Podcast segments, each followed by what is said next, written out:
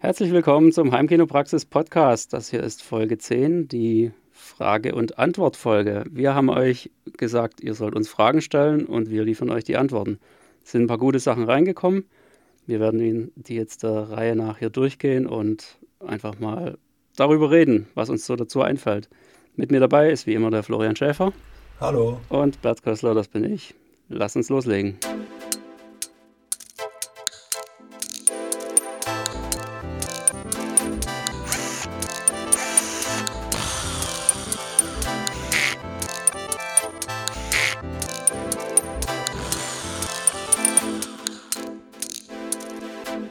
Heimkinopraxis Podcast. So, und es sind viele schöne Kommentare seit dem letzten Mal eingegangen. Und zwar jetzt nicht nur Fragen zu dieser Folge, sondern eben auch einfach Kommentare rund um den Podcast und ein paar Bewertungen sind reingekommen. Das freut uns natürlich tierisch. Und äh, trotzdem nochmal der Aufruf: bewertet den Podcast, lasst uns ein paar Daumen da oder ein paar Sterne oder was auch immer, wo auch immer ihr den Podcast anhört wir schauen, dass wir irgendwie besser werden und euch immer alle zwei Wochen hier ordentlich Material liefern können. Es kamen übrigens auch noch ein paar mehr Kommentare als die, die wir jetzt durchgehen werden. Wir nehmen die alle dankbar auf, also nicht ärgern, wenn wir zufälligerweise nicht aufgreifen. Wir haben zum Beispiel noch eine ganz lange Themenliste, die quasi so ein bisschen mehr auf die lange Bank gewandert ist. Äh, in jedem Falle vielen Dank dafür. Ja, jetzt legen wir mal mit den tatsächlichen Fragen los. Was ist, das? ist denn die erste Frage? Die erste Frage kommt von Thomas. Thomas fragt, wie stark wirkt sich ein Teppich im Kino aus? Stark oder nicht wahrnehmbar? Speziell auch ähm, der Unterschied zwischen Kurz- und Langflurteppichen. Das ist eine tierisch interessante Frage. Hast du Teppich in deinem Kino? Aber selbstverständlich. okay, Frage beantwortet. Und zwar, weil es sich überhaupt nicht auswirkt. Nee, das, äh, es wirkt sich auf, auf jeden Fall aus, würde ich sagen. Die Frage ist natürlich, von was man da ausgeht. Also wenn man ausgeht von einem komplett leeren Raum mit Glasfenstern, harten Wänden, äh, Parkettboden und so weiter. In diesem Falle, wenn jetzt der gesamte Fußboden ein Teppich würde, dann ist es die erste großflächige Maßnahme und die wird brutal hörbar sein. Weil es eben versus gar nichts ist. Und da ist dann selbst ein dünner Teppich hörbar. Ganz klar. Wenn allerdings alle Wände schon super dick mit Absorbern und sonstigen voll sind und dann auf dem Boden noch zusätzlich ein 4 Quadratmeter großer Teppich dazu wandert, dann ist der Effekt nicht mehr so groß. Kann auch was bringen, speziell beim Erstreflexionspunkt vom Center-Lautsprecher zum Beispiel, da wo also der Schall gespiegelt auf dem Boden vor einem aufkommt.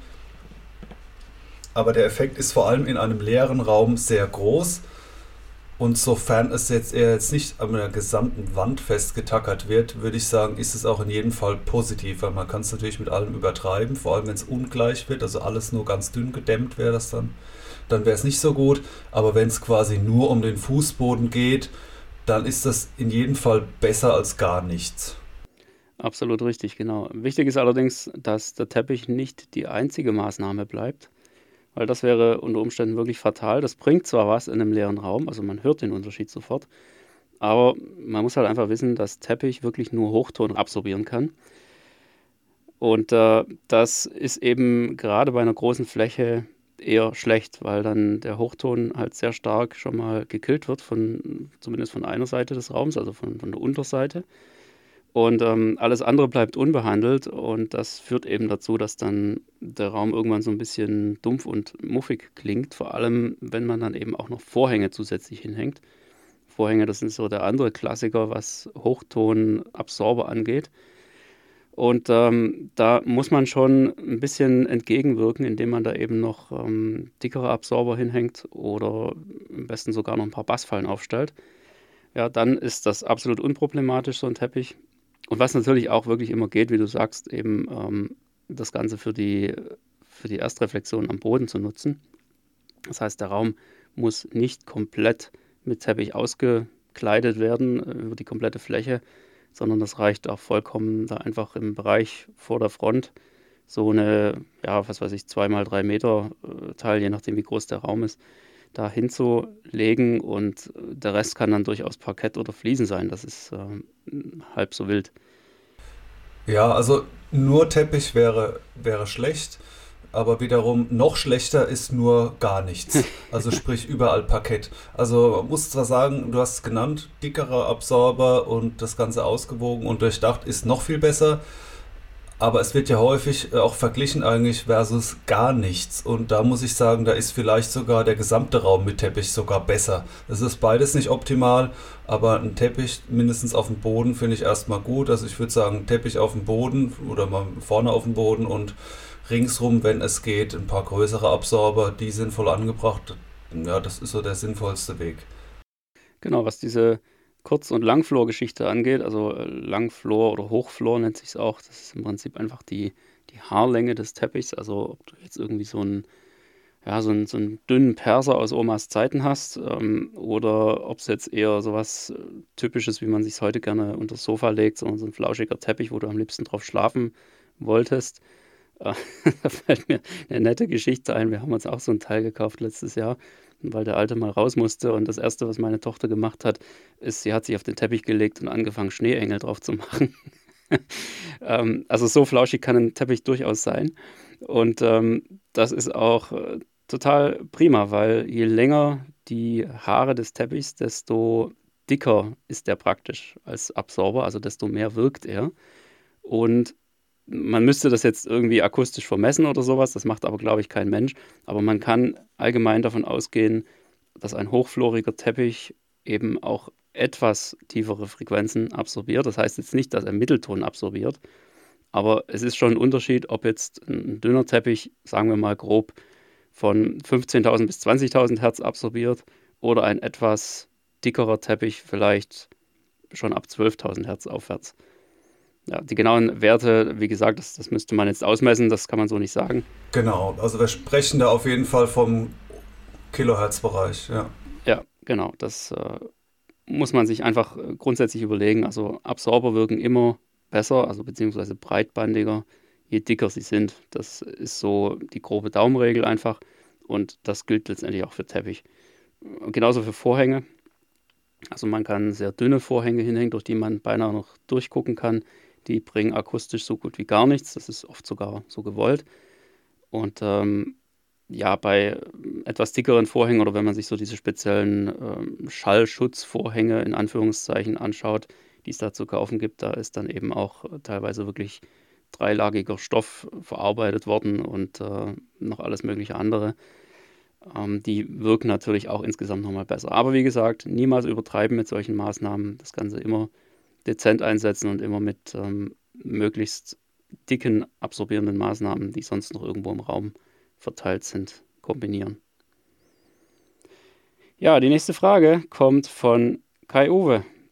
Und äh, Kai Uwe will wissen, ob es nochmal eine Bauanleitung zu einem 1D-Diffusor geben wird bei uns. Speziell ähm, eine verständliche Anleitung zu QR-Dude.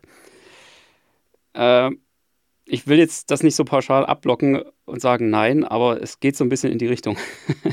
und das äh, ja, liegt einfach daran, dass, äh, dass es sehr, sehr viele spezielle Themen gibt in diesem Bereich. Wir haben eine Anleitung, wie man Diffusoren baut.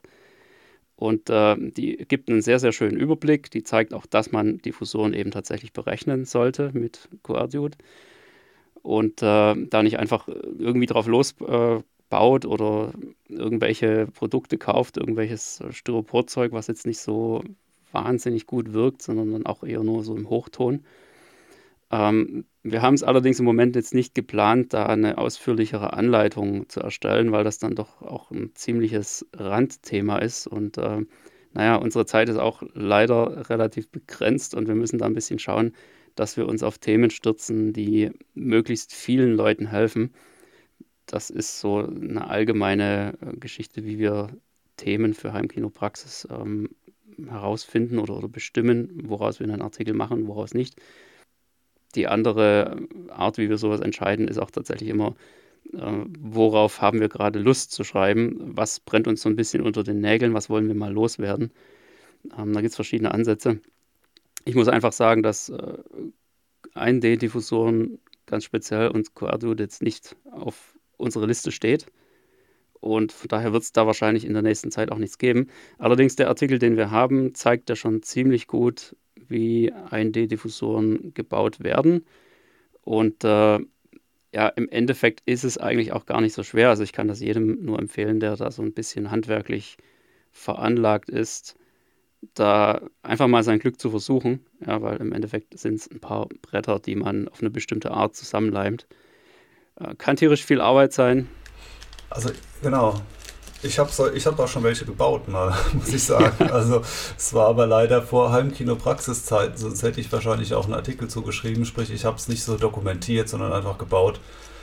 Äh, ist jetzt schon eine Weile her. Ich frage mich gerade, was ist denn eigentlich das Problem mit QR-Dude? Also bei mir hat das irgendwie funktioniert. Abgesehen davon, klar, das Optimum ist, wenn man die, diese QR-Dude-Berechnung da äh, berücksichtigt, aber wenn es ein bisschen daneben ist, macht auch nichts. Wenn ich jetzt eine von diesen Schlitzen die falsche Tiefe habe, dann wird das höchstwahrscheinlich zu einem nahezu nicht messbaren und schon gar nicht hörbaren äh, Unterschied führen. Also das ist alles nicht so schlimm. Also Diffusion heißt ein, einfach verschiedene Abstände, an denen das unterschiedlich reflektiert wird und, und wenn da ein, ein Stab ein Zentimeter zu tief oder zu hoch ist, macht nicht so viel aus. Trotzdem, Kai Uwe, wenn du sowas bauen willst, ich habe auch welche bei mir im, im Heimkino im Einsatz. Ich könnte äh, anbieten, dass wir es quasi so ein bisschen zusammen machen. Also ich dich so, äh, sage ich mal, unterstütze, aber du im Wesentlichen auch auf das Gebastel selber kommst. Kann ich natürlich sagen, wie ich das gebaut habe. Also mit, mit Dachlatten, also wirklich so die einfachste Variante. Und dann machst du ein paar schöne Fotos von der Sache und dann gibt es ja möglicherweise gemeinsam einen Artikel, dass ich dir so ein bisschen zeige, wie der QR-Dude zu bedienen ist. Ich weiß es gar nicht mehr, aber ich weiß nur, ich hatte damit eigentlich keine Probleme. Äh, zumindest bin ich am Ende zu Diffusoren gekommen. Also kannst du dir mal überlegen, das so zusammen zu machen. So ganz alleine würde ich jetzt auch, wie der Bert sagt, im Moment hätte ich nicht vor, so einen Artikel zu schreiben, ja. Das ist übrigens auch die liebste Art, wie wir zu neuen Artikeln kommen indem es einfach irgendjemand macht und uns die Fotos schickt und wir schreiben da noch ein bisschen was dazu. Oder äh, derjenige bringt seine eigenen Erfahrungen mit ein. Weil so haben wir letztendlich auch mal angefangen und ähm, da ist doch eine ganze Menge Zeug zusammengekommen. Einfach nur, weil man sich mitteilen wollte. das Mitteilungsbedürfnis ist ja schon immer sehr groß gewesen. Ja, prima. Ähm, Andreas hat eine interessante Frage zum Thema Einmessung, nämlich soll die Einmessung des AV-Receivers vor oder nach der Einmessung eines Subwoofers mit separater Einmessung erfolgen. Also ähm, das muss man ein bisschen erklären, weil die, Frage wird jetzt garantiert nicht jeder verstehen. Ähm, als Beispiel nennt er da einen Subwoofer von äh, Velodyne. Spricht man das so? Keine Ahnung. Ich äh, kenne die Marke jetzt nicht so. Hätte ich jetzt auch so gesagt, ja. Ja, also Velodyne Subwoofer. Es gibt noch diverse andere, die haben ein eigenes Einmesssystem drin. Das heißt, ähm, wir haben in dem Moment zwei automatische Einmesssysteme. Einmal das vom AV-Receiver und zum anderen eben das vom Subwoofer. Wobei der Subwoofer natürlich für sich selbst nochmal wesentlich spezieller sein kann. Ja, also AV-Receiver sind mal mehr und mal weniger gut, was das Thema Subwoofer-Einmessung angeht, weil sie da häufig einfach zu stark begrenzt sind. Also sie haben beispielsweise nicht den äh, vollen Equalizer, also mit, mit, sagen wir mal, mindestens acht Bändern zur Verfügung, sondern häufig ist das eingeschränkt. Ich kann jetzt nur von Yamaha reden, ihr kennt mich ja. Ähm, Yamaha hat, äh, wenn ich es richtig weiß, ach, äh, nicht acht, sondern vier Bänder für die Subkanäle, wo man da ein bisschen dran drehen kann. Das ist also möglicherweise etwas stark eingeschränkt. Und äh, ja, das eigentliche Problem hier ist, dass wenn zwei automatische Einmesssysteme miteinander konkurrieren, dann kann das ziemlich in die Hose gehen. Also einfach daran liegt, ähm, dass eins von den beiden zwangsläufig als erstes äh, drauf losarbeitet und das andere dann im zweiten Schritt versuchen könnte, die Änderungen, die das erste schon gemacht hat, irgendwie wieder auszugleichen, weil es die Dinge einfach etwas anders sieht. Ja, also nehmen wir mal an, du lässt zuerst das Einmesssystem vom Subwoofer laufen. Der äh, AV-Receiver ist so lange auf Durchzug sozusagen. Und der stellt sich das so ein, wie es für ihn jetzt einfach die sinnvollste Lösung zu sein scheint, äh, hinsichtlich der Aufstellung des Subwoofers und der Position des Messmikrofons am Sitzplatz. Und anschließend lässt du den AV-Receiver drüber rennen und der AV-Receiver bewertet aber Bass grundsätzlich, na, sagen wir mal, etwas, etwas milder. Also er findet, dass es zu viel Bass ist. was ja durchaus begründet sein kann darin, dass zum Beispiel der Subwoofer-Hersteller sagt, ja, die Leute kaufen sich einen Subwoofer, das heißt, die wollen Bass haben, also lassen wir mal ruhig so das Ganze ein bisschen weiter aufgedreht. Und der AV-Receiver sagt aber, ja nö, ich möchte das möglichst linear haben. Der Bass ist mir viel zu laut, was hier ankommt, also dreht er das Ganze runter. Ja, das heißt, der AV-Receiver kann also unter Umständen entgegengesetzt wirken äh, zu dem, was bereits der Subwoofer an sich gemacht hat. So, der umgekehrte Fall könnte sein, man lässt den Subwoofer erstmal uneingemessen laufen, lässt dann den AV-Receiver seine Sachen machen und äh, der dreht sich die Kurven vom Subwoofer irgendwie zurecht und anschließend, naja, legt dann das Einmesssystem vom Subwoofer nochmal drauf und ähm, macht alles wieder komplett anders. Separat, weil an den Subwoofer würde man normalerweise ja das Signal direkt anschließen. Das heißt, äh, konsequenterweise müsste man ja für einen Subwoofer auch durch den AVR gehen. Ja, das ist, was man eher nicht das macht. ist auch so gedacht. Das Einmesssystem soll ja soll es nicht autark, äh, der, der Velodyne Subwoofer soll der nicht autark eingemessen werden? Also quasi erstmal ohne? Naja gut, das System vom Subwoofer ist durchaus ja dazu da, dass du ihn beispielsweise auch an eine reine Stereokette hängen kannst und dann eben trotzdem ein Einmesssystem hast, was jetzt ein reiner Stereo-Verstärker normalerweise eher nicht bieten dürfte. Ja, aber du kannst ihn trotzdem ja mit einem Heimkinosystem ganz normal kombinieren, also das heißt an den Subwoofer-Ausgang vom AVR dranhängen und ähm, kannst ihn trotzdem noch sein Ding machen lassen, weil man einfach mal davon ausgehen sollte, dass der Subwoofer den Bassbereich eben wesentlich besser abstimmen kann, als es vielleicht der AV-Receiver kann. Das ist die Frage, ob das so ist. Im Normalfall würde ich auch von ausgehen, dass wenn ein Subwoofer eine separate Einmessung hat oder wenn ich mehrere Subwoofer komplett manuell einstelle mit einem DSP oder wenn es ein Mini-DSP gibt oder wenn es ein Anti-Mode gibt oder sonstige spezielle Basseinstellungen, dann würde ich jetzt mal so ganz pauschal von ausgehen, die Fälle, die mir einfallen, da ist es auch immer so, dass das besser ist als das, was im AV-Verstärker eingebaut ist. Genau. Das heißt, äh, dafür ist es ja da, um das höherwertig zu machen, weil geben tut es das ja immer, das könnte man auch weglassen. Das Problem ist, dass viele äh, AV-Verstärker es nicht erlauben, äh, die Basskorrektur abzuschalten. Weil das würden wir eigentlich ja wollen. Man sagt, den, den Bass habe ich schon korrigiert und jetzt lass mal weg. Also immer da, wo es geht, kann man das auf jeden Fall ausprobieren. Das kann besser sein, also nachträglich die AV-Receiver-Korrektur wegzulassen. Aber zunächst mal ist es immer so, erst den Subwoofer manuell oder automatisch selber einstellen und danach den Receiver drüber laufen lassen und danach, falls das geht, nochmal ausprobieren. Es muss nicht besser sein, ob man die äh, Korrekturen des Receivers nochmal rausnimmt. Aber wahrscheinlich bleibt ja zumindest mal die Latenz bestehen, weil die wird ja in Kombination mit den anderen Lautsprechern ermittelt. Also mal eine Verzögerung will man ja in jedem Fall vom Receiver haben. Richtig, genau. Der Subwoofer wird mit seinem Einmesssystem jetzt auch keine Verzögerung eigentlich äh, verursachen können, weil der ja wahrscheinlich auch sein eigenes Testsignal absendet. Ja, das heißt, der läuft gar nicht über den AV-Receiver. Aber ja, um die Frage zu beantworten, äh, vollends, das äh, ist tatsächlich auch der Weg, den, den ich vorschlagen würde, den ich jetzt auch als allererstes ausprobieren würde, nämlich zuerst mal den Subwoofer sein Ding machen lassen, lass den sich einmessen, bis, der, bis er meint, das ist jetzt so okay, wie er es rausgefunden hat und wie er sich eingestellt hat. Und anschließend hängst du ihn ganz normal an den AV-Receiver dran und beobachtest mal, was der danach noch nach der Einmessung so tut.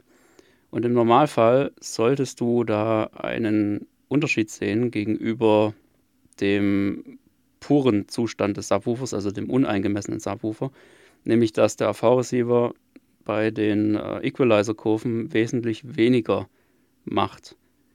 Ja, also wenn der Subwoofer pur und uneingemessen ist, sollte der AV-Receiver größere Veränderungen in den Kurven machen, während wenn der Subwoofer davor schon eingemessen wurde, sollte der AV-Receiver im Idealfall deutlich weniger an den Kurven verstellen.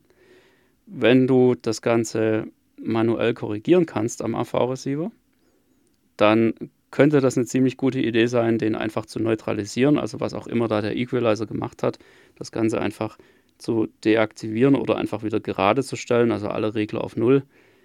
Dann äh, hast du auf jeden Fall die reine Einmessung vom Subwoofer, sofern sie dir gefällt.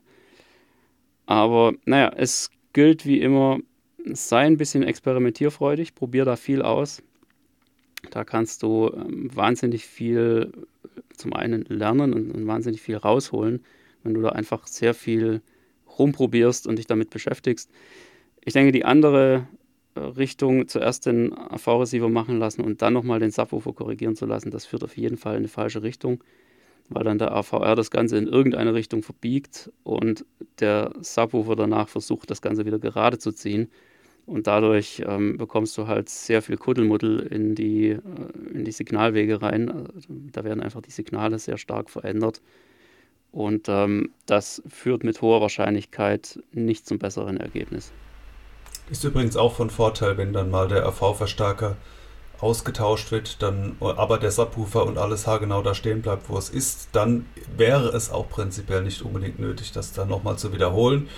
Äh, weil sich da, weil der Subwoofer ja erstmal schon so neutral wie möglich eingestellt ist. So sieht's aus. Die nächste Frage kommt von Basti, der hat eine schöne Frage gestellt. Und zwar gleich drei Stück. Und wir beantworten die alle, weil uns die so gefallen. ähm, erstmal, wie oft nutzt ihr euer Heimkino? Und dann äh, schaut ihr überwiegend alleine oder mit Freunden oder Familie? Und Dritte Frage, nutzt ihr Abmixer oder genießt ihr die native Tonspur? Wie kann man die dann genießen? Da fehlen ja die Kanäle. Wenn sich einige jetzt schon denken. ja, genau. Ja, wie oft, wie oft nutzt du dein Heimkino? Einmal die Woche, zweimal? Irgendwas in der Richtung habe ich noch im Kopf? Also wenn ich die Wochen dann mit reinrechne, wo ich gar nicht zu Hause bin oder so, dann, dann korrigiert sich natürlich zu, nach unten, aber jetzt mal davon ausgehen, dass es, äh, sage ich mal, eine ganz normale äh, Arbeitswoche ist und kein Urlaub oder sonst was, dann würde ich sagen, tatsächlich so dreimal die Woche auf jeden Fall. Es sind nicht zwingend dann drei komplette Filme, weil es dann auch manchmal zu spät ist. Also so sagen wir mal, also zwei Filme die Woche, zwei bis manchmal, manchmal auch mehr, aber so, so ein Schnitt, ja. Wie du unterbrichst Filme?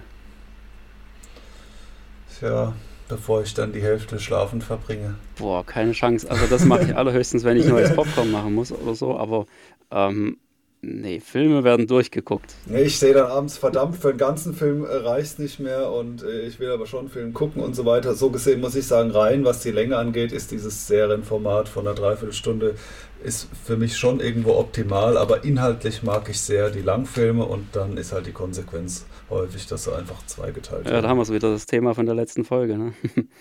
Ja, nee, das muss ich ehrlich sagen, da bin ich äh, knallhart, das geht überhaupt nicht. Also ein Film wird entweder komplett durchgeguckt oder gar nicht. Und wenn ich echt mal komplett einpenne und ich will den trotzdem sehen, dann wird er halt nochmal geguckt, irgendwann ein paar Tage später. Da, also, nee, das, das geht nicht. Das, das kommt so bei mir aus, dem, aus der guten alten Kinozeit heraus. Ja. Also, ich kann auch nicht ins Kino gehen und einen Film morgen fortsetzen oder so. Keine Chance, geht nicht. Ja, aber so zwei, dreimal die Woche, das ähm, kommt schon ziemlich hin, je nachdem, wie viel Zeit bleibt. Wobei ich da auch witzigerweise überhaupt keinen Unterschied mache zwischen Sommer und Winter. Also viele gehen ja, ja nur im Winter ins Kino und im Sommer sagen sie, boah, nee, das geht nicht, viel zu schönes Wetter, ich muss grillen. Ja, das, also ich grill auch, aber danach ist dann eben Kino am Abend. Das äh, muss sein. ja, schaust du überwiegend alleine oder mit Freunden oder Familie? Fast immer mit meiner Frau, zu zweit. Äh, es kam vor Corona auch mal vor mit Nachbarn, da haben wir so eine WhatsApp-Gruppe aufgemacht. Ich dachte, ach, ich habe hab so nette Nachbarn, die dürfen gerne mal mitschauen. Die bekommen, die bekommen dann immer die Infos, was für Filme geschaut werden. Und ab und zu ist es eher die Ausnahme, aber sind die dann auch mal dazu, äh, waren die dann auch mal dabei, natürlich auch mal Freunde und so weiter. Aber meist ist es zu zweit und glücklicherweise darf ich die meisten Filme auswählen. Ich habe da auch den meisten Elan, was Neues zu finden und so weiter. Und inhaltlich sind wir uns da auch größtenteils einig, was geschaut wird. Ja, ich muss ja sagen, ich äh, bin ja verrückt. Ich habe ja eine Statistik, ne? das darfst du eigentlich auch keinem erzählen, aber naja, jetzt ist es raus. Pech. äh, ich ich gucke hier gerade mal ganz frisch rein. Ähm, seit das Kino gebaut wurde oder fertiggestellt wurde, das war irgendwann so 2012 im Herbst, äh, Filme, also Vorstellungen insgesamt 2178. Mhm. In acht, über acht Jahren ist, äh, denke ich, ganz ordentlich. Ähm, das sind ja. ähm, ungefähr 0,7 Filme pro Tag. Ja. Ich muss allerdings dazu sagen, dass ich gerade in der Anfangszeit natürlich viel, viel mehr geguckt habe. Also da, das ist schon viel insgesamt. Ja, als, als, man, als man noch ohne Kind war, war das auch viel, viel einfacher. Da ging auch tatsächlich mal drei, vier Filme am Tag. Ähm, gerade so am Wochenende. Ansonsten unter der Woche jeden Abend einer eigentlich und manchmal sogar zwei. Ähm, das hat sich dann irgendwann ziemlich reduziert, allerdings auch wieder eingepegelt zwischendurch. Also ich habe es dann durchaus auch, auch mit Kind irgendwann mal hingekriegt. Ja, das ist irgendwann, wenn die dann ähm, vernünftig schlafen abends und du dich darauf verlassen kannst, dass sie ähm, nicht mehr wegen irgendwelchem Käse angedackelt kommen, hier wie zum Beispiel, was weiß ich, Milch oder so, ähm, dann äh, ist Milch das. Oder Käse. Milch oder Käse, genau. Dann ist das auch irgendwann ähm, einfacher und, und, man kommt wieder in seinen alten Rhythmus zurück. Es schwankt immer so ein bisschen, aber es waren ja tatsächlich eben jetzt fast 2200 Filme seit äh, irgendwann so September 2012 oder sowas. Und äh, von denen habe ich 530 mit Gästen gesehen. Ähm, was man allerdings. Das ist relativ viel, würde ich sagen. Das ist relativ viel, ja. Also der häufigste Gast ist natürlich meine Frau dabei gewesen. Ach so, okay. Ähm, ja. Zweithäufigster ist äh, mein Nachbar, der auch ein riesen Filmfan ist. Und äh, ja, das ist schon eine ganze Menge Zeug. Allerdings muss man eben wirklich sagen, es, es sind dann eben doch nur irgendwie so, naja, so rund 20 Prozent der Filme, die mit Gästen geschaut werden. Ich würde fast sagen, das ist sogar ja, etwas weniger ist gefühlt. Der letzte dritte Teil der Frage war ja dann, äh, nutzt ihr Abmixer oder genießt ihr die native Tonspur? Bist du der Abmixer-Fan oder nicht? Ja, so gemischt. Also ich äh, tue mir ganz gerne mal einen Abmixer an, äh, gerade bei DTS-Tonspuren auf jeden Fall, weil der bringt halt echt richtig viel, finde ich. Also äh, DTS Neural X. Und ähm, wo ich dann allerdings auch immer wieder gerne zurückkomme, ist wirklich auf die, auf die pure Tonspur. Ähm, gerade bei Filmen, wo ich jetzt nicht so den, das Wahnsinns-Effektgewitter erwarte, sondern die eher vielleicht sprachlastig sind, da gucke ich mir dann doch ganz gerne mal den, den puren Modus an, weil es einfach, ja, aus meiner Sicht etwas dezenter rüberkommt und äh, gerade so Sachen wie Sprache da einfach auch ein bisschen natürlicher erscheint, finde ich. Es, ist, es klingt nicht so aufgequollen. Also ich probiere Abmixer immer mal wieder aus, eigentlich ziemlich häufig, so bei jedem zweiten, dritten Film mache ich es dann mal an und dann wieder aus und letztlich lasse ich es eigentlich fast immer aus, weil mir gefällt das Ergebnis nicht so wirklich. Irgendwie die, die Präzision und so, die geht da für mich verloren. Ich finde die Originalspuren besser. Ich muss aber dazu sagen, wir schauen fast immer, sofern die Filme englisch sind, im O-Ton. Und da gibt es einfach viel mehr Atmos und Kram. Das heißt, die Mega Nonplusultra Blockbuster, die liegen ja dann alle in 3D-Sound vor und da brauche ich dann auch nicht noch einen Abmixer obendrauf. Und ansonsten finde ich das Ergebnis des Abmixers meistens nicht so toll, trotz den ganz vielen Lautsprechern 7, ja, 714, die da installiert sind, die im Prinzip so ziemlich alles zulassen würden, gefällt mir das mit dem Abmixer einfach nicht so gut. Ja, Oliver hat eine Frage und zwar UHD 4K oder Full HD 2K. Was ist wann sinnvoll? Schwierig zu beantworten, weil das natürlich ähm, so ein bisschen zum einen davon abhängt, was man kann, also was man an Hardware vorliegen hat und zum anderen auch, ähm, was man dann tatsächlich will. Ähm, ich, mir fällt so ganz spontan Florians Artikel ein zum Thema ähm, Full HD Beamer und ein UHD Player hinten dran. Das äh, ist auf jeden Fall tierisch interessant für jeden, der im Moment auch noch so ein bisschen ja, eine Hürde sieht, sich einen 4K-Beamer zu kaufen, was man ja durchaus nachvollziehen kann. Ähm, es lohnt sich also auf jeden Fall an einen Full HD Beamer einen äh, UHD-Player anzuschließen, schon alleine, um einfach mal UHDs gucken zu können und da so ein bisschen in den Genuss zu kommen, die meistens besser, ja, besser abgelegten, wie sagt man da, die meistens besser abgemischten Farben ähm, zu genießen. Das ist auf jeden Fall ein, ein Riesenpunkt. Zum anderen natürlich immer dann, wenn die Auflösung äh, runtergerechnet werden muss, dann entsteht in der Regel mehr Schärfe im Bild. Ähm, der Artikel weist noch ein paar andere ganz wichtige Punkte auf, die man auf jeden Fall auch berücksichtigen sollte. Ähm, kann ich nur empfehlen. Und äh, ja, was zu empfehlen ist, ist halt so eine Sache. Also ich persönlich muss sagen, ich schaue nach wie vor immer noch mit Full HD und ich vermisse ehrlich gesagt nicht so wahnsinnig viel. Ähm, klar könnte man da viel mehr machen, da könnte man mit Dolby Vision oder HDR und so weiter an die Sache rangehen und, und könnte da wahnsinnig viel aus dem Bild rauskitzeln. Aber auf der anderen Seite, ich habe das einmal festgestellt, gerade im Bereich Ton, wenn man einmal anfängt zu messen, dann sieht man plötzlich auch die ganzen Fehler, anstatt sie äh, ignorieren zu können und fängt dann an, sich da ewig weit zu verrennen und sich über Dinge aufzuregen, die eigentlich gar nicht so schlimm sind. Und genauso kann das natürlich auch bei 4K mit dem ganzen Bonus-Schnickschnack sein. Also ja, äh, sinnvoll ist letztendlich das, was du dir leisten kannst. Lieber ein guter Full-HD-Beamer als ein schlechter UHD-Beamer, könnte man auch sagen. Oder wie siehst du das? Genau, und bei den, die, die Königsklasse ist ja natürlich äh, im Moment, abgesehen von den richtig teuren Geräten, ist ja äh, natives 4K. Und das kostet einfach, weiß ich gar nicht, wo es jetzt losgeht, so, so um die 5000 Euro. Und das ist ein Haufen Geld, also für die meisten zumindest.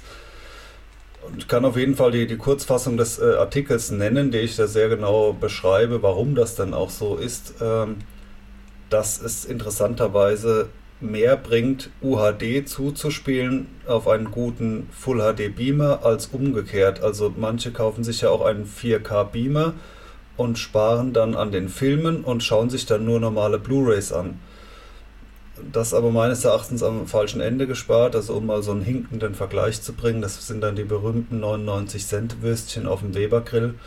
Ähm, dann lieber auf dem billigen Grill äh, gute Würstchen grillen. Das ist tatsächlich, was das äh, Heimkino angeht, da genauso. Und ansonsten natürlich auch ziemlich eine, eine Preisfrage. Vielleicht machen wir da tatsächlich mal auch eine Podcast-Folge drüber. Wenn, dann sollten wir es wahrscheinlich relativ bald machen, weil irgendwann ist das Thema natürlich auch durch. Also ambitionierte Heimkinogänger, die werden sich in ein paar Jahren sicher die Frage nach Full HD nicht mehr stellen. Wenn es einfach überall 4K oder natives 4K für günstig gibt, dann ist das Thema durch. Aber eine UHD-Zuspielung, die dann runtergerechnet wird, das ist auf jeden Fall eine erstaunlich gute Sache, die auch ich am Anfang gar nicht vermutet hätte. Und das bringt sau viel. Es sieht einfach viel besser aus, das Bild das letzte Quäntchen Schärfe, sodass man denkt, wow, oder Auflösung, es ist ja super fein. Das gibt es allerdings nur mit einem 4K Beamer, äh, insbesondere im nativen. Da wird das Bild einfach nochmals ein Stückchen feiner. Aber ich finde, mit Full HD kann man auch ziemlich lang zufrieden sein, was ein Beamer angeht. Es gibt ja auch sehr gute Full HD Beamer. Ne? Ich spreche jetzt nicht, nicht vom billigsten Full HD Gerät. Ja, absolut. Da kann man einiges rausholen. Ja, Oliver, deine andere Frage zum Thema Leinwand, die lassen wir mal noch unbeantwortet an dieser Stelle. Das würde hier echt zu weit führen, da können wir mal eine eigene Folge draus machen. Ähm, generell, wir sortieren die Fragen vorher einfach aus. Es muss sich natürlich auch eignen hier in so einem äh, Frage-Antwort-Format. Da können wir jetzt nicht zu tief ins Detail gehen, aber was so an kleinen Fragen aufkommt, kann man hier auf jeden Fall sehr, sehr gut abarbeiten. Es kam auch mal die Frage nach verschiedenen äh, Beamer-Typen zum Beispiel, wie man die unterscheidet. Äh, werden wir jetzt hier auch nicht so beantworten, aber ich dachte mir, vielleicht können wir mal eine Folge machen über, wie man einen Beamer auswählt, weil jetzt so rein theoretisch drüber zu philosophieren, äh, wie ein LCD-Projektor aufgebaut ist, ist ja im Tonformat irgendwie relativ langweilig, dann vielleicht eher mal so ein bisschen äh, durchhangeln, äh, in welchen Schritten man vielleicht einen Beamer auswählen sollte, weil man kann ja definitiv auch einen falschen kaufen. Ja, absolut der vielleicht 4K ist, aber nicht in den Raum passt oder sowas. Und da gibt es einfach mehr oder weniger wichtige Kriterien. So sieht's aus. Ja, letzte Frage für heute von Martin zum Thema 3D-Ruckeln. Martin hat einen Sony VPL VW270. Das ist ja ein ziemlich verbreiteter, wenn ich es richtig im Blick habe. Und äh, ihm fällt auf, dass die Bewegungen oder Kamerafahrten ziemlich verruckelt sind also im 3D-Modus. In den jeweiligen 3D, äh, 2D-Versionen ist es nicht der Fall. Muss das so sein, weil es im 3D-Modus einfach nicht anders geht? Oder liegt das am Motion Flow? Oder sollte ich das für 3D mal ausschalten? Oder ist es einfach irgendwo eine Einstellung, die man machen kann, um das zu reduzieren oder vielleicht sogar zu eliminieren? Das würde die Optik erheblich verbessern. Kann ich völlig nachvollziehen. Ähm, und da muss man jetzt ein bisschen kurz ausholen, wie das Ganze überhaupt läuft. Also letztendlich, wir haben unsere Filme mit 24 Bildern pro Sekunde von der Blu-ray. Und äh, normalerweise gibt es jetzt in einem Beamer oder auch in einem TV eine Funktion, die heißt irgendwie zum Beispiel Motion Flow, also im Falle von Sony. Normalerweise heißt das äh, Frame Interpolation, also Zwischenbildberechnung zu Deutsch. Ähm, Oder Clear Motion Drive bei JVC. Ja, genau. Es wird überall irgendwie anders benannt, CMD. was auch wieder so ein tolles Marketing-Thema ist. Ja. Hauptsache, man gibt der Sache einen coolen Namen. Es ist aber eigentlich immer das Gleiche. Also es werden schlicht und einfach zwischen diese 24 Bilder werden jeweils nochmal zusätzliche Bilder hinein berechnet. Also vereinfacht gesagt nimmt sich der Beamer immer das aktuelle Bild und das vorhergehende und äh, berechnet praktisch so den, ja, genau den Durchschnitt von diesen beiden Bildern. Also wo müsste eine Bewegung, die jetzt gerade stattfindet, wo müsste die jetzt sein, wenn es nochmal ein Bild dazwischen gäbe. Und äh, das klappt halt auch mal mehr und mal weniger gut und wird auch nicht unbedingt immer nur mit einem Bild gemacht, also womit man ja dann auf 48 Bilder kommen würde, sondern durchaus auch mal mit zwei, gut, zwei weiß ich jetzt nicht so genau, aber zumindest drei Zwischenbilder sollte auf jeden Fall gehen, womit man dann eben auf 96 Bilder theoretisch kommt. Ähm, das kann man in verschiedenen Stufen einstellen und bekommt eben so ein immer mehr und mehr flüssiges Bild, allerdings auch mit einem kleinen Haken, nämlich es können sich dadurch halt äh, sehr, teilweise sehr deutlich sichtbare Artefakte bilden, gerade so im Bereich von ähm, Kanten, wo, wo hohe Kontraste stattfinden und sowas, da können irgendwelche komischen Pixel-Effekte sichtbar werden, die man eigentlich nicht haben will. Also zum Beispiel, wenn jetzt jemand über die Straße rennt und die Kamera mit diesem Darsteller äh, mitschwenkt, dann bewegt sich um den Darsteller so eine Pixelwolke so ein bisschen mit wo es normalerweise eher eben so ein echtes Ruckeln wäre, hat man, äh, wenn da so ein bisschen Pixel äh, mitgenommen, flüssig, die eigentlich nicht bewegt gehören. Also dass man unbewegte Objekte, so, so Sachen passieren sieht. Genau, wie so ein Schleier oder sowas in der Richtung. Ja. Das sieht so ein bisschen komisch aus. Ähm, kann auch sein, dass einem das überhaupt nicht auffällt. Wie gesagt, auf niedrigster Stufe ist das normalerweise auch nicht übermäßig schlimm, aber je stärker man das einstellt, desto stärker ist es natürlich sichtbar unter Umständen. Ähm, dass also mal grundsätzlich, dass eine Zwischenbildberechnung stattfindet, die sämtliche Bewegungen flüssiger macht und davon profitieren natürlich ganz besonders eben Kamerafahrten. Ähm, ganz bekanntes Beispiel sind so diese, diese Überflüge äh, bei, bei Herr der Ringe und, und dem Hobbit äh, über diese Karte, über die Weltkarte von Mittelerde. Ja, das hast du da sehr, sehr häufig in den Filmen und ähm, da merkt man auch ganz, ganz stark, wenn es da wirklich ruckelt oder wenn das wirklich nur mit 24 Bildern pro Sekunde läuft. Genau für sowas ist das eigentlich gemacht. Und jetzt kommt dann eben der 3D-Faktor ins Spiel. Das heißt, ähm, für 3D ist es ja letztendlich so, dass jedes Bild sowieso doppelt angezeigt werden muss. Nur eben einmal das fürs linke Auge und einmal das fürs rechte Auge. Ja, trotzdem haben wir 24 Bilder pro Sekunde. Das heißt, eigentlich sind es tatsächlich 48 Bilder. Und die 3D-Brille, also in der Regel eine Shutterbrille im Heimbereich, die macht einmal das eine Auge auf und einmal das andere Auge, was eben so schnell geht, dass man das im Normalfall nicht merken sollte. Nur ist es jetzt eben so, wenn überhaupt kein Motion Flow bzw. überhaupt keine Zwischenbildberechnung aktiv ist, ähm, dann merkst du das unter Umständen eben wirklich sehr, sehr deutlich, weil natürlich dieses, ähm, dieses Shuttern, also dieses Auf- und Zumachen, relativ langsam vonstatten geht. Ja, also das heißt, ähm, der Wechsel erfolgt dann tatsächlich höchstens 48 Mal pro Sekunde. Und ähm, das kann zum einen tierisch nerven, wenn man da irgendwie anfällig ist. Vielleicht kann das sogar Kopfschmerzen verursachen, aber es führt eben definitiv auch zu diesem Ruckeln.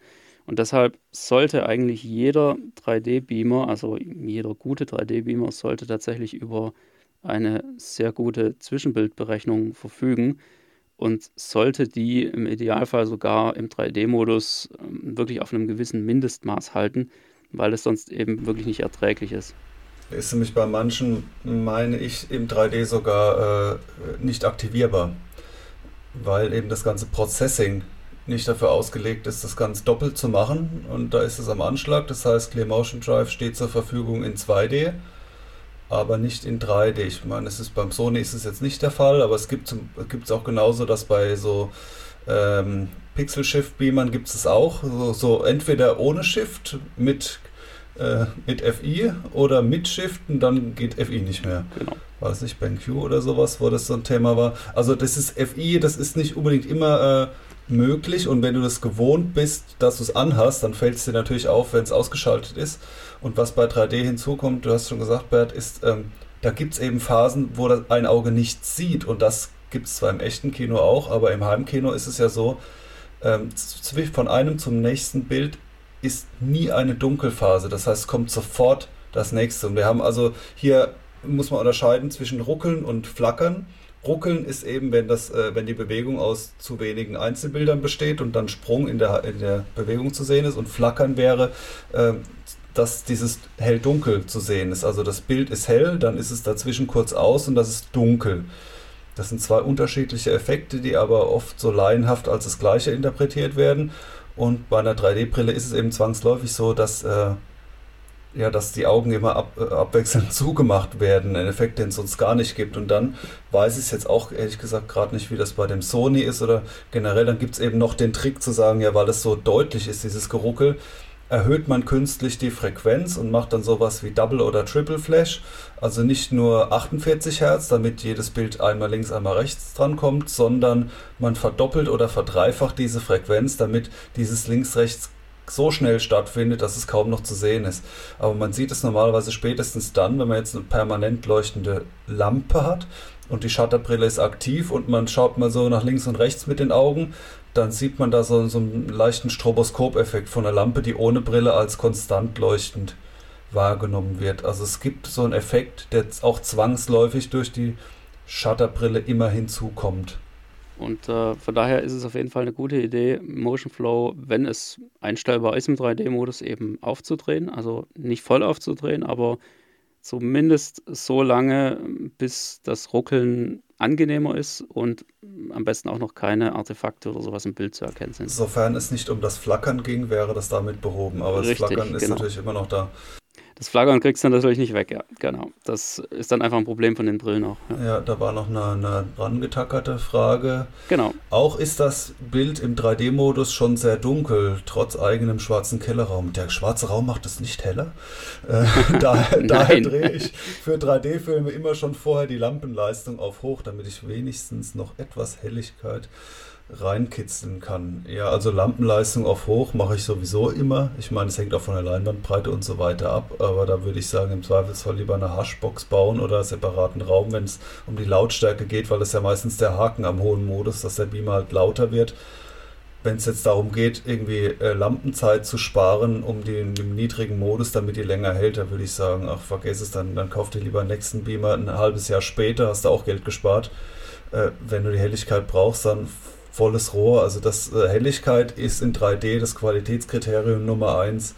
Das ist auch in Echtkinos so, dass es immer heißt, ja, wenn du gutes 3D zeigen willst, dann brauchst du diese berühmten Foot Lamberts, die wie sie im Kino genannt werden, Helligkeitswerte und die sind einfach bei 3D viel höher, weil zum einen teilt sich das Licht auf zwei Augen auf, also du hast schon mal die Hälfte und dann ist es die Hälfte im Idealfall. Dazu kommen aber Verluste in der Brille die sowieso nochmal schluckt quasi. Also im Endeffekt äh, bist du sofort bei ähm, noch einer geringeren Helligkeit. Das kann man dann ausgleichen, indem man diese Ghosting-Regler verstellt, falls es die gibt. Also dann kann man sich entscheiden, ob man eine super gute Kanaltrennung haben will, dass die Augen eben wirklich dazwischen beide zu sind und dann erst eins auf, oder man lässt sie so ein bisschen dieses auf zu so, sage ich mal, maximal lang machen, dann hat man aber mehr Ghosting, also man sieht tendenziell eher auch mal das Bild vom Nachbarauge aber hat ein helleres Bild. So oder so ist die optimale Voraussetzung, da die maximale Lichtmenge drauf zu ballern. Also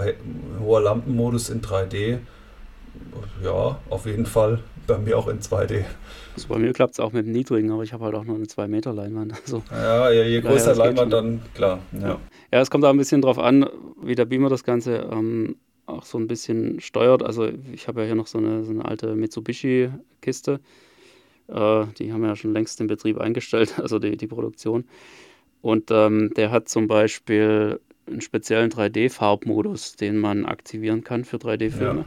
Ja. Ähm, und der gleicht zum einen die Farben so ein bisschen aus, weil sich durch die Brille ähm, zwangsläufig genau. so, ein, so ein leichter Gelb- oder Braunstich ähm, ins Bild reinschleicht, ja, weil es ist im Prinzip nichts anderes als, als ein LCD-Panel, ähm, so, so ein Brillenglas. Mit einem Pixel. Mhm. Ja, und äh, das hat von vornherein einfach so einen gewissen Grauton, was man auch ganz leicht sehen kann, wenn man die Brille ausgeschaltet hat und da einfach mal durchguckt. Ähm, dann sieht man schon, dass es äh, da deutlich dunkler wird, also wenn man auf, eine, auf die weiße Leinwand schaut. Und ähm, ja, um das auszugleichen, gibt es eben diesen 3D-Farbmodus im Idealfall, der da die Farben etwas korrigiert in der Richtung und ähm, gleichzeitig aber auch die Helligkeit nochmal was reindreht, etwas ja. hochdrehen sollte. Genau, also da kann man äh, durchaus so ein bisschen am, am, Gamma auch drehen. Und idealerweise verstellt sich das dann immer automatisch, je nachdem, was man zuspielt. Das ist aber nicht immer der Fall. Also bei meinem Beamer JVC ist es zum Beispiel nicht so und ich vergesse das dann manchmal. Also bei 3D bisschen andere Farben, damit es wieder passt und das Gamma so, dass es eben noch heller ist. Klar, dann verliert man hier und da auch wieder Details, aber da versucht man im Prinzip rauszuholen, was geht aus dem Gerät. Nur wenn ich danach wieder einen 2D-Film schaue dann, und ich nicht, äh, nicht dran gedacht habe, dann schaue ich eben immer noch in diesem 3D-Modus und äh, da sind dann, ist dann das Bild nicht optimal. Andere Beamer haben das vielleicht vollautomatisch, wäre zumindest schön, aber mein JVC hat das zumindest noch nicht. Ja, meiner macht das auch nicht automatisch. Ich habe mir dann einfach ähm, die beiden Bildmodi abgespeichert als Presets und kann die dann mit einem Tastendruck aufrufen und das geht dann immer so Hand in Hand mit der Aktivierung von 3D. Also von daher ist das schon mhm. halbwegs praktikabel. Man muss sich das einfach auf der Fernbedienung entsprechend einrichten. Dann ist das ganz gut. Ja, und ähm, damit verbunden auch gleich die Frage nach so ein paar ja, 3D-Empfehlungen abseits der ähm, üblichen Verdächtigen. Also die üblichen Verdächtigen, das ist hier sowas wie Avatar, Titanic, Gravity, The Walk ist, äh, ja, ist auch tatsächlich ein sehr interessanter 3D-Film, weil da diese Tiefe sehr, sehr gut rüberkommt. Ja, sollen wir das vielleicht gleich als Filmtipp für heute nehmen? Warum nicht? Ja, dann leg du mal los.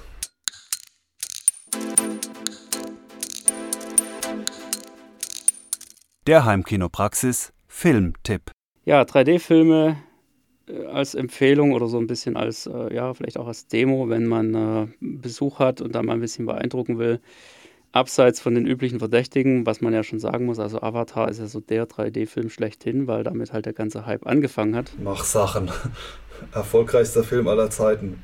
Bis ja, dato, ja. Bis, bis dahin, genau, bis er dann irgendwann, was war, kam dann Endgame oder was? Naja. Genau. Ähm, ja, Titanic ist ja auch nur so ein, so ein konvertiertes Ding. Übrigens sehr, sehr schwer verdaulich in 3D, finde ich, weil ähm, da haben sie das Ganze hochgezogen auf 16 zu 9 vom ursprünglichen 21 zu 9 Format ähm, was wohl der Konvertierung auch ein bisschen mit geschuldet ist. Also es wird natürlich so verkauft, dass es ja in 16 zu 9 zu Hause und so, ja, das wirkt ja dann viel besser, weil es den kompletten ähm, TV oder die komplette Leinwand ausfüllt. Aber ähm, ich bin mir ziemlich sicher, dass die da einfach äh, zu viel wegschneiden mussten, also dass die zu viel Material am Rand gebraucht haben, um diesen 3D-Effekt hinzukriegen, weil die Konvertierung ja letztendlich davon lebt, dass man äh, da so ein bisschen die Bildinhalte verschiebt und da muss man eben für das eine Auge links was rechts wegschneiden und für das andere Auge rechts was wegschneiden. Und das ist schon ganz praktisch, wenn man einen 21 zu 9 Film vor sich hat, den man da so ein bisschen, äh, ja, eben beschneiden kann. Und äh, das hat sich da wohl angeboten. Ähm, wo das auch sehr, sehr cool rüberkommt, finde ich, das ist äh, Jurassic Park. Also den haben sie auch sehr, sehr schön konvertiert. Da sieht man mal, was man daraus machen kann aus so einem doch recht alten Film schon. Ähm, ist allerdings in 16 zu 9 geblieben. Der war ja ursprünglich auch schon so. Ähm, Nein, ja, ist in 1,85. so das Lieblings-Steven Spielberg-Format. Ja, okay, gut. Das ähm, wird dann aber zumindest das mit den schmalen Balken hochgezogen. ja, genau. Ähm, ja, Gravity ist natürlich der Klassiker schlechthin, keine Frage. Ich äh, würde allerdings das Ganze mal so machen. Es ist jetzt wirklich ein etwas ungewöhnlicher Filmtipp. Ich würde das äh, mal so etwas verallgemeinern. Und zwar äh, kann man ganz allgemein sagen, wenn du gute 3D-Filme sehen willst, dann halte dich in erster Linie an die typischen Animationsfilme, also das ganze Zeug von äh, Pixar und wie sie alle heißen. Ähm, aus dem einfachen Grund, weil 3D-Bildmaterial lässt sich am allerbesten erstellen, wenn es komplett digital gemacht wird. Weil ich meine, die müssen sowieso das ganze Ding rendern, von vorne bis hinten. Da ist ja keine einzige reale Aufnahme dabei. Und äh, dabei ist es im Prinzip ein leichtes, der Software einfach eine zweite Kamera hinzusetzen, im Zweifelsfall sogar einfach automatisch und die eben auch auf das Hauptobjekt im, in der jeweiligen Szene zu fokussieren. Und ähm, so auf die Art eben auch ganz beliebig an der 3D-Tiefe drehen zu können. Das heißt, die äh, können da. Und zwar für alle Objekte separat. Äh, wenn es sein müsste, sogar das, genau. Also, also wenn es gut gemacht wird, muss das so sein, auch wenn man denkt, das ist doch unnatürlich, aber das nennt sich dann Multi-Rigging, also dass zum Beispiel das äh, Bergpanorama im Hintergrund, was ja normal total flach wäre, mit 5 cm Augenabstand, da wählt man dann 10 Meter zum Beispiel für die Berge im Hintergrund dann hat man äh, ein paar Tierchen in 10 Meter Abstand, da wählt man dann zum Beispiel 3 cm und ganz vorne steht noch ein Tierchen und da wählt man dann 3 mm. Und so hat dann jedes Objekt für sich eine tolle Tiefe. Und das ist auch genau das, was einfach selbst mit ganz viel Aufwand in echt nicht geht, weil da hat man eben nur einen Augenabstand und da gibt es automatisch für das Objekt, was ganz vorne ist, eine gute Tiefe und nach hinten ist dann weg. Also es nennt sich Multi-Rigging, hört sich total abgefahren an, ist aber für einen guten Animationsfilm normal. Ja, und das ist eben sehr, sehr schwer, beziehungsweise gar nicht möglich in, in Realfilmen hinzukriegen. Ähm, da kommen eben auch noch so andere Sachen dazu bei Realfilmen. Ja, da hast du ja zum Beispiel den äh, netten Effekt, wenn, wenn du irgendwo eine Glasfläche oder sowas, äh, irgendwas Spiegelndes filmst, dann kann das sein, dass es von der einen Kamera völlig normal aussieht und von der anderen hast du gerade eine extreme Spiegelung drin und dadurch wirkt das Objekt viel, viel heller.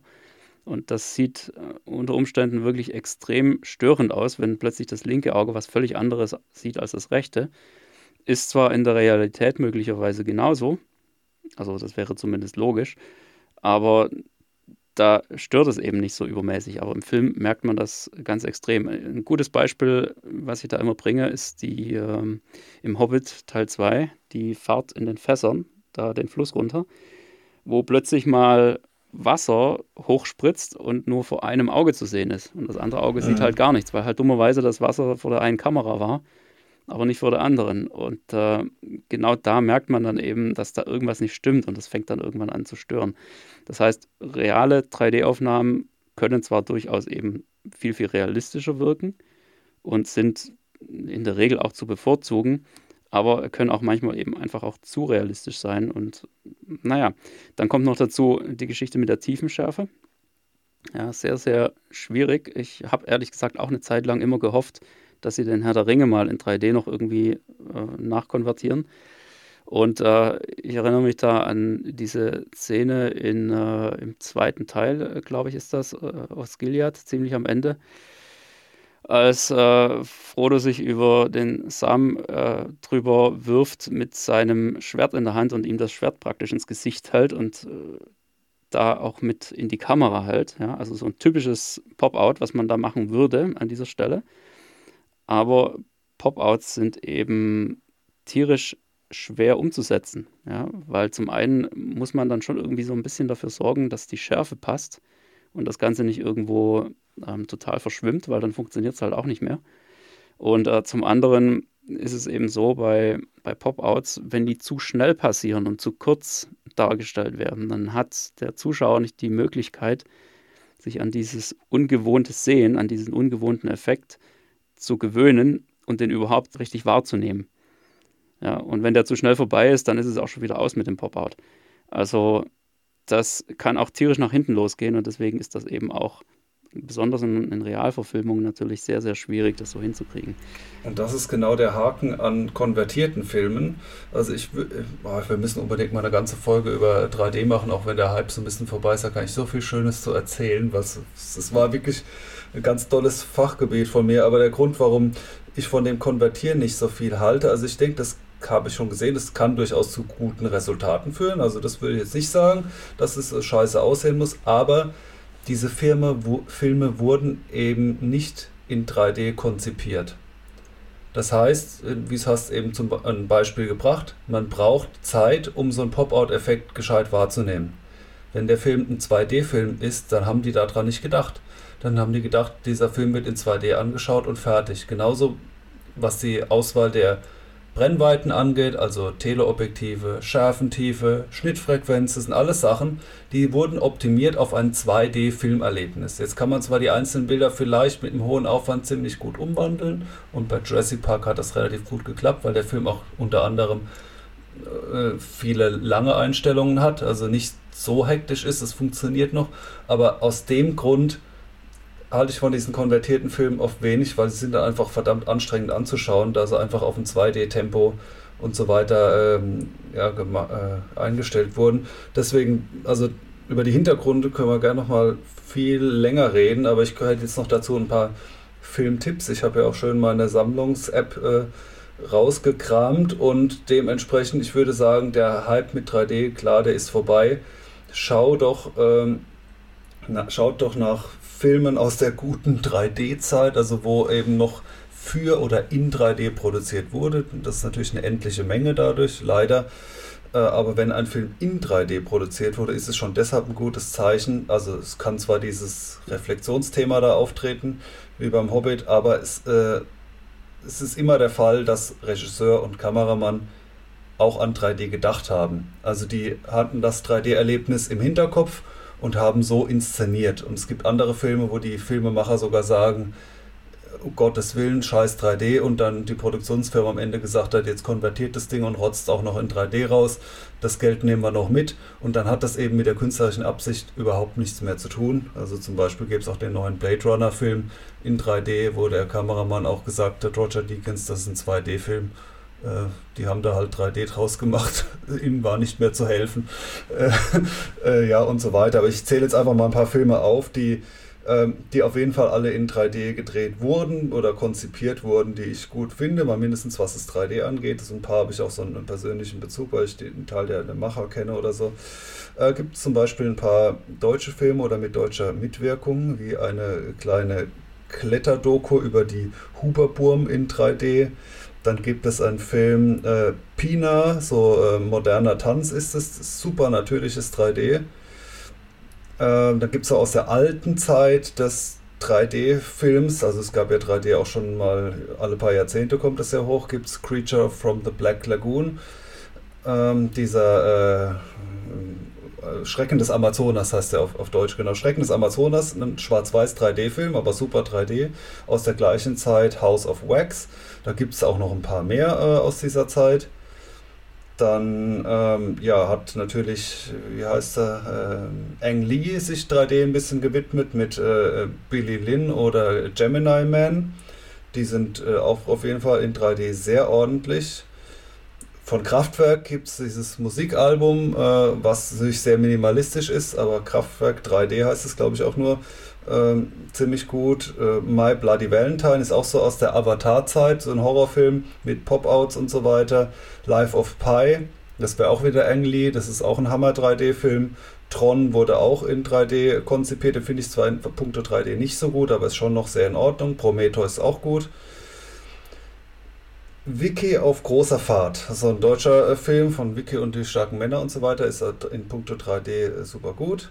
Erstaunlich gut fand ich auch Dread 3D, wo ich tatsächlich diesen neuen 3D-Film auch besser filmen finde als den alten. Der mit, der mit dem Stallone finde ich vergleichsweise ein bisschen albern. Und der ist irgendwie härter und, und brutaler und cool. Also gefällt mir gut. Alita, äh, Battle Angel war auch so ein äh, 3D-Highlight noch dann nochmal eine alte Zeit, Alfred Hitchcock bei Anruf Mord 3D. Ähm, Final Destination 4 3D-Film gäbe es noch mit ordentlich Pop-Out. Das wäre dann auch wieder so aus der Avatar-Welle. Das wären so einige aus meiner Sammlung. Die alle in puncto 3D sehr gut sind. Sind jetzt nicht alles super Filme, aber in puncto 3D definitiv super. Genau, also überwiegend Realfilme auch dabei. Und ähm, im Zweifelsfall, wie gesagt, eben Animationsfilme, da kann man fast nichts falsch machen. Also ich kenne genau, keinen halt einzigen Animationsfilm. ja, ja, ist natürlich Geschmackssache. Aber ich kenne keinen einzigen davon, der jetzt wirklich schlecht wäre in 3D. Also das ist schon wirklich okay. Werden wir jetzt gelüncht, wenn wir jetzt Sammys Abenteuer nicht nennen? Wahrscheinlich nicht, den kennt sowieso eigentlich jeder. Ne? Das ist ja. Er lag mir auf der Zunge, aber da habe ich schon gedacht, 3D ist schon mega geil, aber ansonsten äh, ja, muss man schon hart im Nehmen sein. Ja. So inhaltlich. Was ich irgendwie. auf jeden Fall auch einen sehr guten, also insgesamt ein sehr gutes Bild äh, finde, auch in 3D, ist ähm, der Warcraft-Film. Ähm, Habe ich nicht gesehen. Von 2016. Ja, das ist auch so ein bisschen äh, ja, Randgruppenmaterial, sag ich mal. Also wenn du, wenn du dich mich mit dem, mit dem Warcraft-Kram identifizieren kannst, ist es natürlich sehr, sehr schwer verdaulich, muss man ganz klar sagen. Aber wenn man das nur so ein bisschen ansatzweise mag, so Fantasy und äh, Rumgekämpfe und Orks und Zeugs, dann ähm, muss ich sagen, ist diese 3D-Scheibe wirklich auch lohnenswert, weil der Film einfach ähm, eine unglaubliche Schärfe hat, meiner Meinung nach, und, und, und wahnsinnig gut einfach aussieht. Und, und gerade auch diese vielen Flugszenen über die Landschaft und sowas, das äh, wirkt auch einfach sehr, sehr flüssig und, und extrem angenehm. Er hat keine mega Pop-Outs oder sowas, aber ähm, er wirkt einfach insgesamt sehr, sehr stimmig und rund. Also das kann ich auf jeden Fall auch noch empfehlen. Ist natürlich auch so eine, so eine Mischung aus Animation und Realfilm. Aber ja, das äh, lohnt sich auf jeden Fall, da mal reinzuschauen. Also auch schon fast als Mischung zu bezeichnen wäre oder noch Hugo zum Beispiel. Ich meine, das ist jetzt quasi offiziell ein Realfilm, aber da ist er auch schon zwei Drittel animiert oder so, glaube ich. Ja, aber der kam auch ganz gut so, da gerade mit, dieser, mit diesem Uhrwerk da, ne, mit diesen Zahnrädern und dem ganzen Zeugs. Der wurde definitiv auch in 3D konzipiert, ja. Ja, genau. Also der, der kommt richtig, richtig gut an die Grenzen. Was ich immer ein bisschen komisch finde bei 3D-Filmen, ähm, wenn man da irgendwo dann plötzlich so, so einen TV-Ausschnitt oder sowas sieht, also praktisch so eine, ähm, irgendwelche Leute sind da in dem Film und gucken dann plötzlich eine 2D-Fläche an und dann wird das eingeblendet und du siehst dann aber plötzlich das auch in 3D, was da passiert. Also die Nachrichten zum Beispiel oder sowas. Ja, das ja. ist dann sowas, da denke ich mir, jo, da habt ihr jetzt aber auch mal ein bisschen geschlafen, oder? Aber würde wahrscheinlich negativ auffallen, wenn man das dann plötzlich in, 2D runterdrückt äh, oder so. Das, naja. Ja, hochinteressantes Thema. Können wir auf jeden Fall mal eine extra Folge draus machen. Ich denke, für heute reicht's. Wir, haben, wir hatten eine richtig coole Frage- und Antwortfolge. Das machen wir, denke ich, auf jeden Fall mal wieder. Ihr werdet unseren Aufruf dazu auf jeden Fall nochmal vernehmen. Aber unabhängig davon ähm, schickt uns gerne eure Fragen, wir sammeln das an. Dauert dann jetzt halt möglicherweise einige Wochen, bevor wir sowas wieder mal machen. Aber hängt bestimmt auch ein bisschen davon ab, wie viele Fragen uns da so erreichen. Wichtig ist einfach nur, dass es jetzt eben nicht gerade so eine ganz allgemeine Frage ist zu ja, irgendeinem Thema, wo man wirklich eine komplette Folge draus machen könnte. Also das könnt ihr uns auch gerne schicken, kein Problem. Aber äh, es ist immer am besten, wenn das so, so kleine Fragen sind. Gerne auch irgendwelche persönlichen Sachen, habt ihr ja gemerkt. Da haben wir auch unsere Schickt mal rein, wir sortieren dann. Gemacht. Genau, schickt rein, wir sammeln und dann hauen wir das Ganze wieder raus. Okay, noch irgendein Schlusswort? Äh, überfragt, nee. Sehr gut, so muss das sein. Damit ist nichts mehr offen. Und dann hören wir uns wieder in der nächsten Folge. Macht's gut, bis dann. Bis dann, tschüss.